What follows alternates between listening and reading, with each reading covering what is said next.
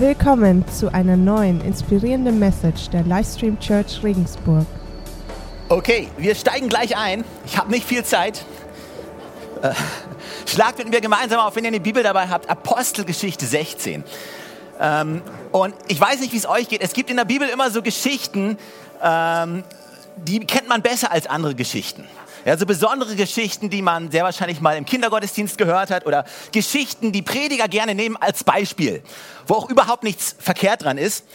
Aber was ich festgestellt habe bei solchen Geschichten ist, es ist immer sehr hilfreich und interessant, nicht nur die Geschichte zu lesen, nicht nur diesen einen Bibelvers zu lesen, sondern ein bisschen davor zu lesen und ein bisschen was danach zu lesen. Weil meistens ist diese, dieser Bibelvers, so diese Bibelgeschichte eingebettet in etwas was uns, was so, uns noch so viel mehr geben kann als nur diese eine Stelle. Und ich lese seit einiger Zeit auch in Apostelgeschichte und es ist ein sehr inspirierendes Buch in der Bibel, zu lesen von den Aposteln und von der Arbeit, die sie getan haben, von den Dingen, die da passiert sind. Und ich, heute habe ich euch einen Teil mitgebracht aus Apostelgeschichte 16. Und diese Geschichte, die kennen viele. Ja, ich brauche, ich muss nur erwähnen, Paulus, Silas und Gefängnis. Und dann wissen die meisten Christen, was gemeint ist. Wenn du es nicht kennst, ist nicht schlimm. Ich erzähle es gleich im groben Zusammenhang. Aber die meisten wissen, ah ja, da, da ist Paulus und Silas und die waren im Gefängnis und im Gefängnis haben sie angefangen zu singen und Gott zu loben und dann, dann sind die Handschellen und die Türe, die Gefängnistoren sind aufgesprungen und sie sind einfach rausgelaufen. Und wir lieben diese Geschichte, okay? Und ich liebe diese Geschichte. Aber es ist auch super interessant, mal zu lesen, was davor und was danach passiert ist. Und ich fange einfach mal an zu lesen, Apostelgeschichte 16, Vers 22, das ist genau das, was genau davor passiert ist. Und hier steht Folgendes. Und die Volksmenge erhob sich zusammen gegen sie. Also es sind Paulus und Silas, über die wir gerade, über die hier wird gerade gesprochen. Die Volksmenge erhob sich zusammen gegen sie und die Hauptleute ließen ihnen die Kleider wegreißen und befahlen sie mit Stöcken zu schlagen. Ich dachte, ich will eine einfache Bibelstelle als Einstieg heute Morgen. Und als sie ihnen viele Schläge gegeben hatten, warfen sie sie ins Gefängnis und befahlen dem Kerkermeister, sie sicher zu verwahren. Alright, also die Volksmenge erhob sich gegen sie. Die Hauptleute ließen ihnen die Kleider wegreißen, befahlen sie mit Stöcken zu schlagen. Und nachdem man ihnen viele Schläge gegeben hatte. Okay, um das mal grob auszudrücken, auf meine Art und Weise. Das war nicht der beste Tag im Leben von Paulus und Silas. Ja, milde ausgedrückt. Das war ein richtig schlechter Tag für die beiden. Aber hier ist die Sache. Oftmals lesen wir darüber hinweg, aber ich, ich, will mal ganz kurz, ich weiß, es ist Sonntagmorgen und ich sollte nicht zu grafisch werden, aber ich lasse mich mal ganz kurz bildlich darstellen, was da passiert ist. Ja, da sind die beiden, Paulus und Silas, die sind unterwegs für Jesus. Die erzählen Menschen von Jesus. Sie predigen das Evangelium. Und dann erhebt sich eine Menschenmenge gegen sie. Das ist kein gutes Gefühl, wenn sich eine ganze Menschenmenge gegen dich erhebt. Und dann reißen sie ihnen die Klamotten vom Leib. Ist auch nicht sehr angenehm. Und dann nehmen sie Stöcke und fangen an, sie zu schlagen. Und das war nicht so ein leichter Klaps auf den Hintern. Äh, es, war, es waren hunderte von Leuten, die auf die eingeprügelt haben. Einfach nur mal, um das so mal darzustellen. Das heißt, du kannst dir vorstellen, wie Paulus und Silas danach ausgesehen haben. Und dann wurden sie ins Gefängnis geschmissen, hatten überall offene Wunden von den Schlägen. Die Wahrscheinlichkeit ist ja nicht nur, dass sie geschlagen wurden, die Wahrscheinlichkeit ist auch, dass sie hingefallen sind, dass sie noch getreten worden sind. Also sie waren nackt mit offenen Wunden und so werden sie ins Gefängnis geschmissen. Und dann sitzen sie da. Und dann fangen sie an, Gott zu preisen. Und das ist schon mal crazy. Weil die meisten von uns würden erstmal eine Beschwerde einlegen. Ja, hey, hier bin ich, Gott, ich bin für dich unterwegs. Und wo bist du? Aber sie fangen an, Gott zu preisen. Und das kennen wir noch, da sind wir alle noch dabei. Diese Geschichte kennen wir. Und dann jetzt wird es ein bisschen crazy. Ja, wir kennen die Geschichte, die, die Ketten gehen auf, die Türen gehen auf. Und hier ist, was ich machen würde. Wenn ich verprügelt worden wäre, und wenn ich im Gefängnis sitzen würde und wenn dann die Türen aufgehen, weißt du, was ich machen würde? So schnell wegrennen, wie irgendwie nur geht. Ja, der schnellste und der kürzeste Weg. Alles, was sie von mir sehen würden, wären meine Rücklichter. Ja, also, okay, nicht so Paulus und Silas. Ja, Paulus und Silas nehmen noch Zeit, sich mit dem Gefängniskerkermeister hinzusetzen und den zu trösten. Ja, weil der Kerkermeister, der auf einmal Schiss bekommen, dachte, oh Mann, alle Türen sind auf, alle Gefangenen sind weg. Ich würde denken, hey, selbst schuld, falsche Berufswahl, viel Spaß und wuff, weg wäre ich. Paulus und Silas nehmen sich Zeit, reden mit dem Kerkermeister, führen ihn zu Jesus, gehen mit ihm nach Hause, führen seine gesamte Familie zu Jesus. Also ich weiß nicht, vielleicht bist du ja ein besserer Christ als ich, Aber ich hätte in dem Moment nicht an den Kerkermeister gedacht. Ich hätte vielmehr an mich selber gedacht. Und dann geht die Geschichte weiter. Dann kommst du zu Vers 40. Und hier steht folgendes. Nachdem die Geschichte fertig ist, da gingen sie aus dem Gefängnis und gingen zu Lydia. Wer war Lydia? Lydia war eine Gemeindeleiterin. Okay, so viel zum Thema Frauen, dürfen nicht leiten. Das ist ein anderes Thema. Aber Lydia war eine Gemeindeleiterin im Neuen Testament. Und sie gingen zu der Gemeinde, wo Lydia war. Und als sie, das steht hier, das denke ich mir jetzt nicht aus, das steht hier. Und als sie die Brüder gesehen und getröstet hatten, zogen sie fort. Hier steht, sie gingen zu den Brüdern, zu der Gemeinde und die, sie trösteten sie und dann zogen sie fort. Und ich habe mir das durchgelesen und ich dachte mir, nee, das ist falsch. Das, das, das geht so nicht. Das, das kann nicht sein. Weil wenn irgendjemand Ermutigung braucht, wenn irgendjemand Trost braucht, dann doch die beiden. Und wenn die in die Kirche gehen, dann sollte doch die Kirche sagen, die Gemeinde sollte doch sagen, oh komm rein, Paulus und Silas, guck mal, was ihr durchgemacht habt. Letzte Nacht, Mensch, das, das war so schwer, kommt, wir verbinden euch, wir trösten euch, wir kümmern euch, wir kümmern uns um euch. Aber ihr könnt nicht heute Abend wieder abreisen, seid ihr des Wahnsinns. Ihr müsst doch erstmal, ihr müsst euch, euch erstmal erholen. Kommt, setzt euch, wir kümmern uns um euch. Weißt du, wenn ich das gewesen wäre, ich hätte gesagt, ja bitte, kümmert sich irgendjemand um mich. Ist irgendjemand da, der sich um mich kümmern kann? Was ich durchgemacht habe. Das nächste, was ich gemacht hätte, ich hätte eine Kur beantragt und eine Gefahrenzulage vor dem nächsten Missionstrieb, weil es ist ein gefährliches Business. Nicht die beiden. Da steht, guck mal, die hatten offene Wunden, das, die waren crazy, die gingen ab. Die hatten Schmerzen und, und dann steht hier, sie ermutigten die anderen. Und ich denke mir, wow, woher haben diese beiden die Kraft genommen, nach so einer Nacht, nach so einem Ereignis, immer noch die Stärke zu haben, nicht an sich selbst zu denken, nicht zu schauen, wo ich Ermutigung herbekomme, sondern andere zu ermutigen. Wie kann das funktionieren?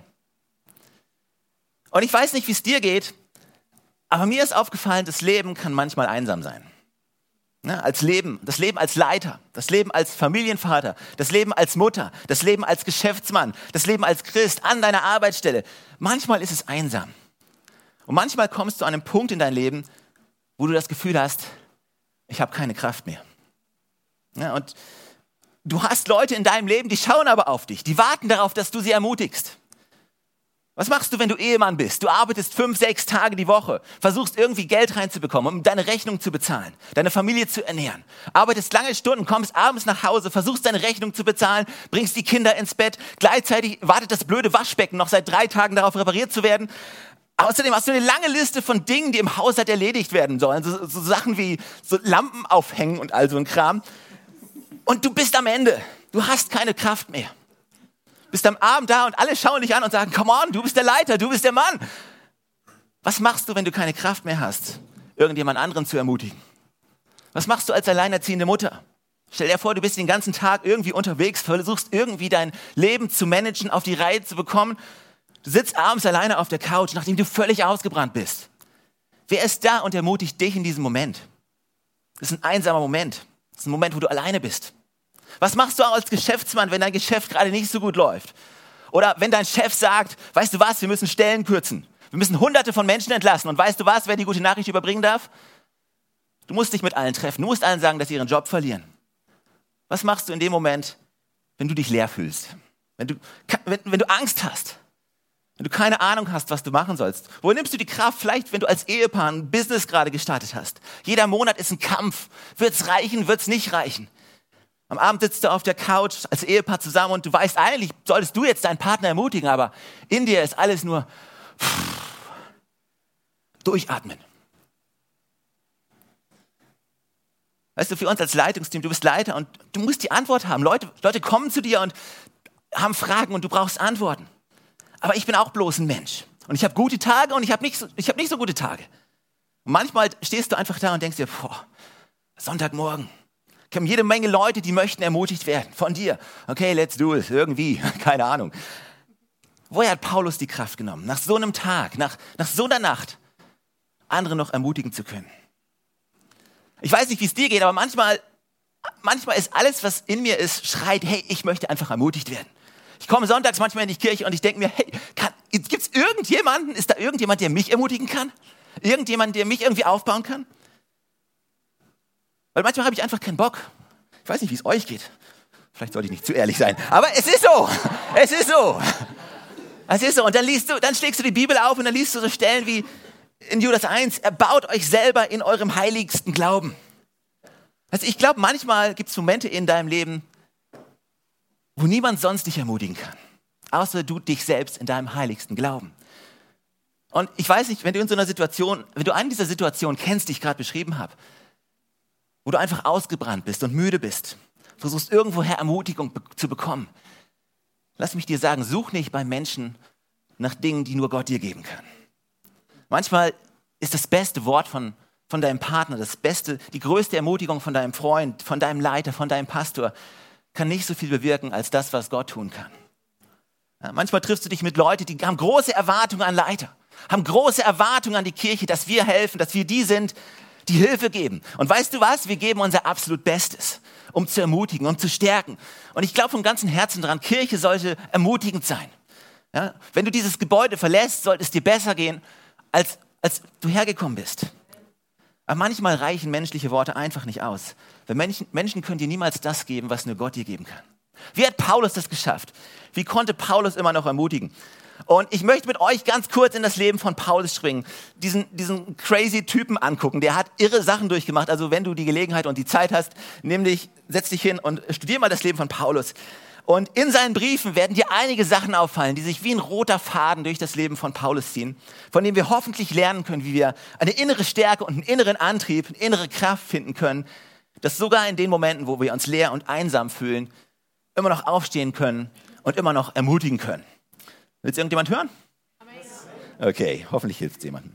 Aber bevor ich in die Punkte einsteige, habe ich eine Geschichte mitgebracht, die ich mit euch teilen möchte, weil die Punkte, die, die Punkte, die ich gleich sagen werde, vielleicht hörst du sie und du denkst dir, okay, das ist basic. Das ist ja grundlegend. Das ist Anfängerkurs. Und die Versuchung ist vielleicht zu sagen, ja, das habe ich alles schon gehört. Aber Pastor Gary Clark, er ist, er ist Pastor der Hillsong Church in London, er hat, er hat mal folgende Geschichte erzählt und die möchte ich euch erzählen. Und zwar, bevor er Pastor geworden ist, war er Dressurreiter. Warum, weiß ich nicht. Ist auch, ist auch nicht so wichtig. Aber egal, er war Dressurreiter. Und er war Teil vom olympischen australischen Team. Also er war nicht nur irgendein Dressurreiter, sondern er war ein richtig guter Dressurreiter. Das war bevor er Christ wurde. Und irgendwann hat er dann mal festgestellt, dass es viel mehr Geld zu verdienen gibt, anstatt selber zu reiten, andere zu, zu trainieren, die reiten. Und er hat sich gedacht, hey, dann reite ich nicht mehr selber, dann trainiere ich andere. Und er war ziemlich gut in seinem Job. Und mit die besten Dressurreiter kamen zu ihm, um sich Tipps zu holen, weil sie Probleme hatten mit irgendeiner schwierigen Übung oder was auch immer. Und hier ist was Pastor Gary damals gesagt hat. Er hat einfach gesagt, weißt du was, ich, ich setze mich jetzt hier hin und du setzt dich auf dein Pferd und du reitest langsam im Schritt von links nach rechts und von rechts nach links. Und dann reden wir. Und die Leute haben ihn immer angeschaut und meinten, äh, also mit im Schritt reiten, das ist eigentlich kein Problem für mich. deswegen bin ich nicht hier, sondern mein Pferd kann diese und jene Übung nicht. Aber Gary hat immer gesagt, nein, du reitest, setz dich auf dein Pferd und reitest im Schritt von links nach rechts und von rechts nach links. Und dann haben sie sich aufs Pferd gesetzt und haben das gemacht, von rechts nach links und von links nach rechts geritten. Und er hat einfach ganz genau aufgepasst. Und dann hat er sich nachher mit ihnen zusammengehockt und er hat die einfachsten und kleinsten Mängel und Fehler in der einfachsten Übung identifiziert.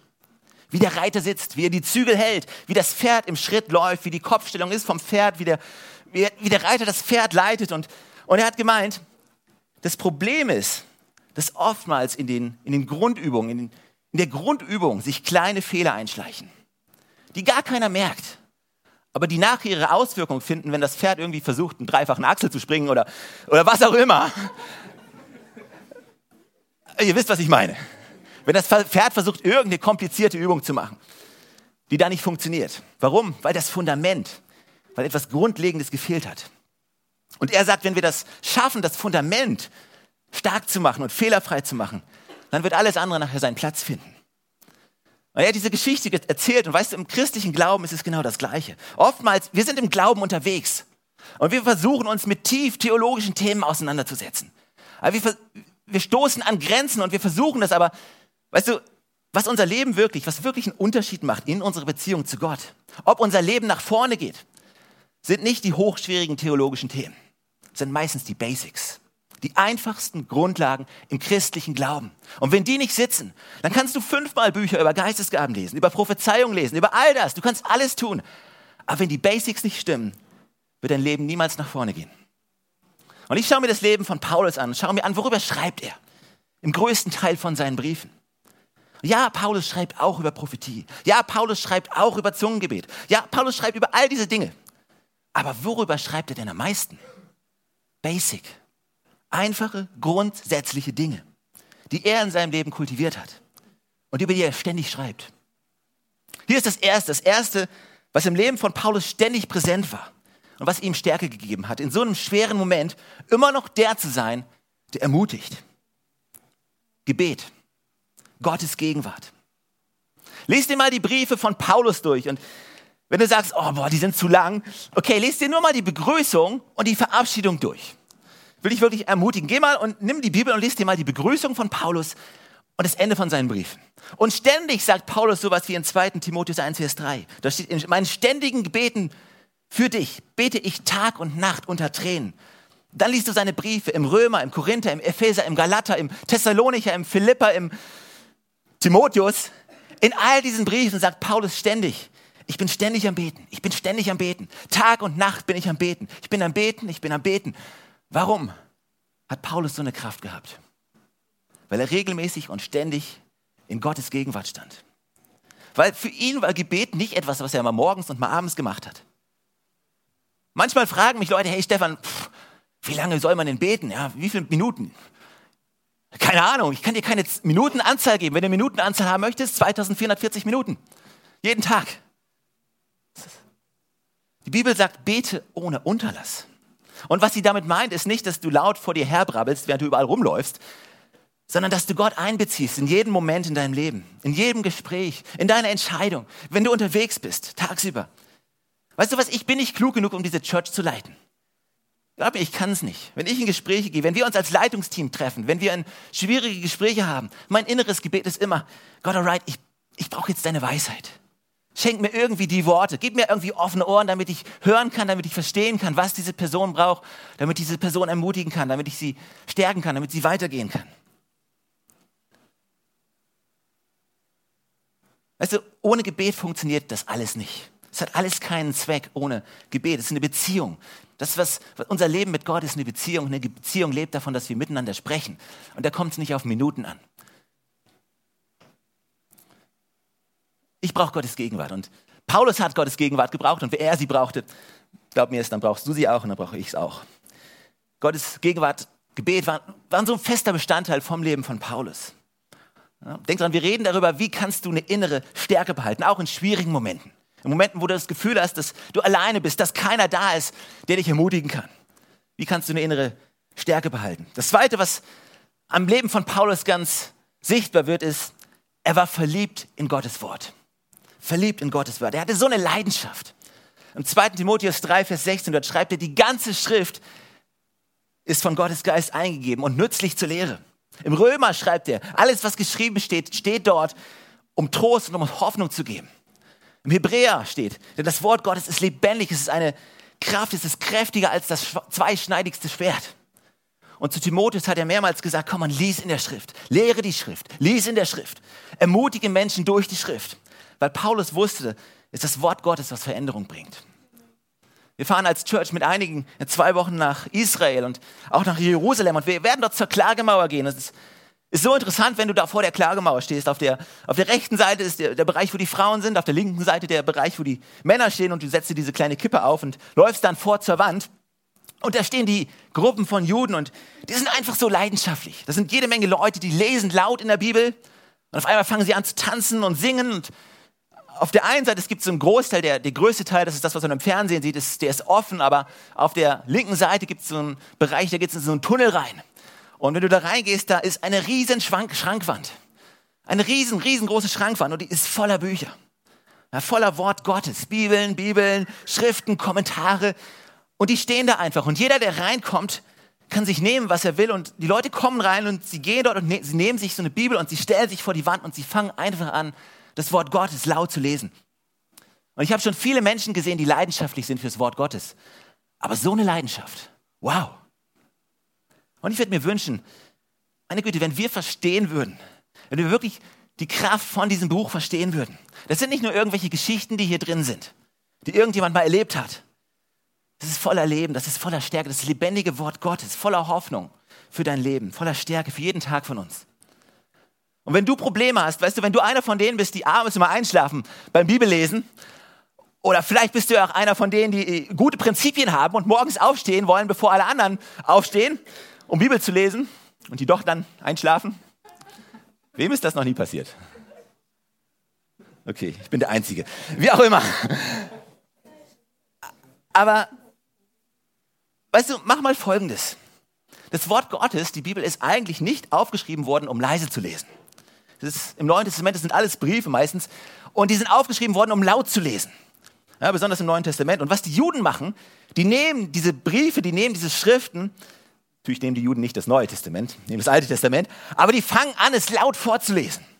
Also es liegt so viel Kraft im gesprochenen Wort. Ich verspreche dir, wenn du deine Bibel nimmst und zu Hause anfängst, ein Kapitel mal laut zu lesen, erstens, sei sicher, du wirst nicht einschlafen. Und zweitens, diese Worte werden eine ganz andere Wirkung haben.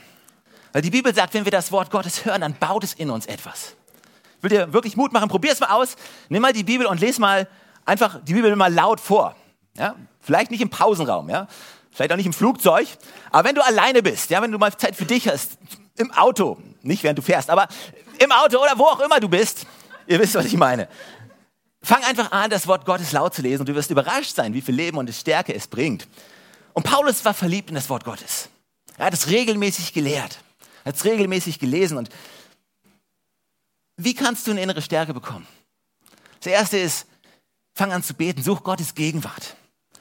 Und das zweite, fang an, such eine, fang an eine Liebesbeziehung mit diesem Buch, mit dieser Bibel, was voller Leben und voller Hoffnung ist. Und hier ist das dritte. Worin war Paulus noch sehr gut? Seine Freunde auszuwählen.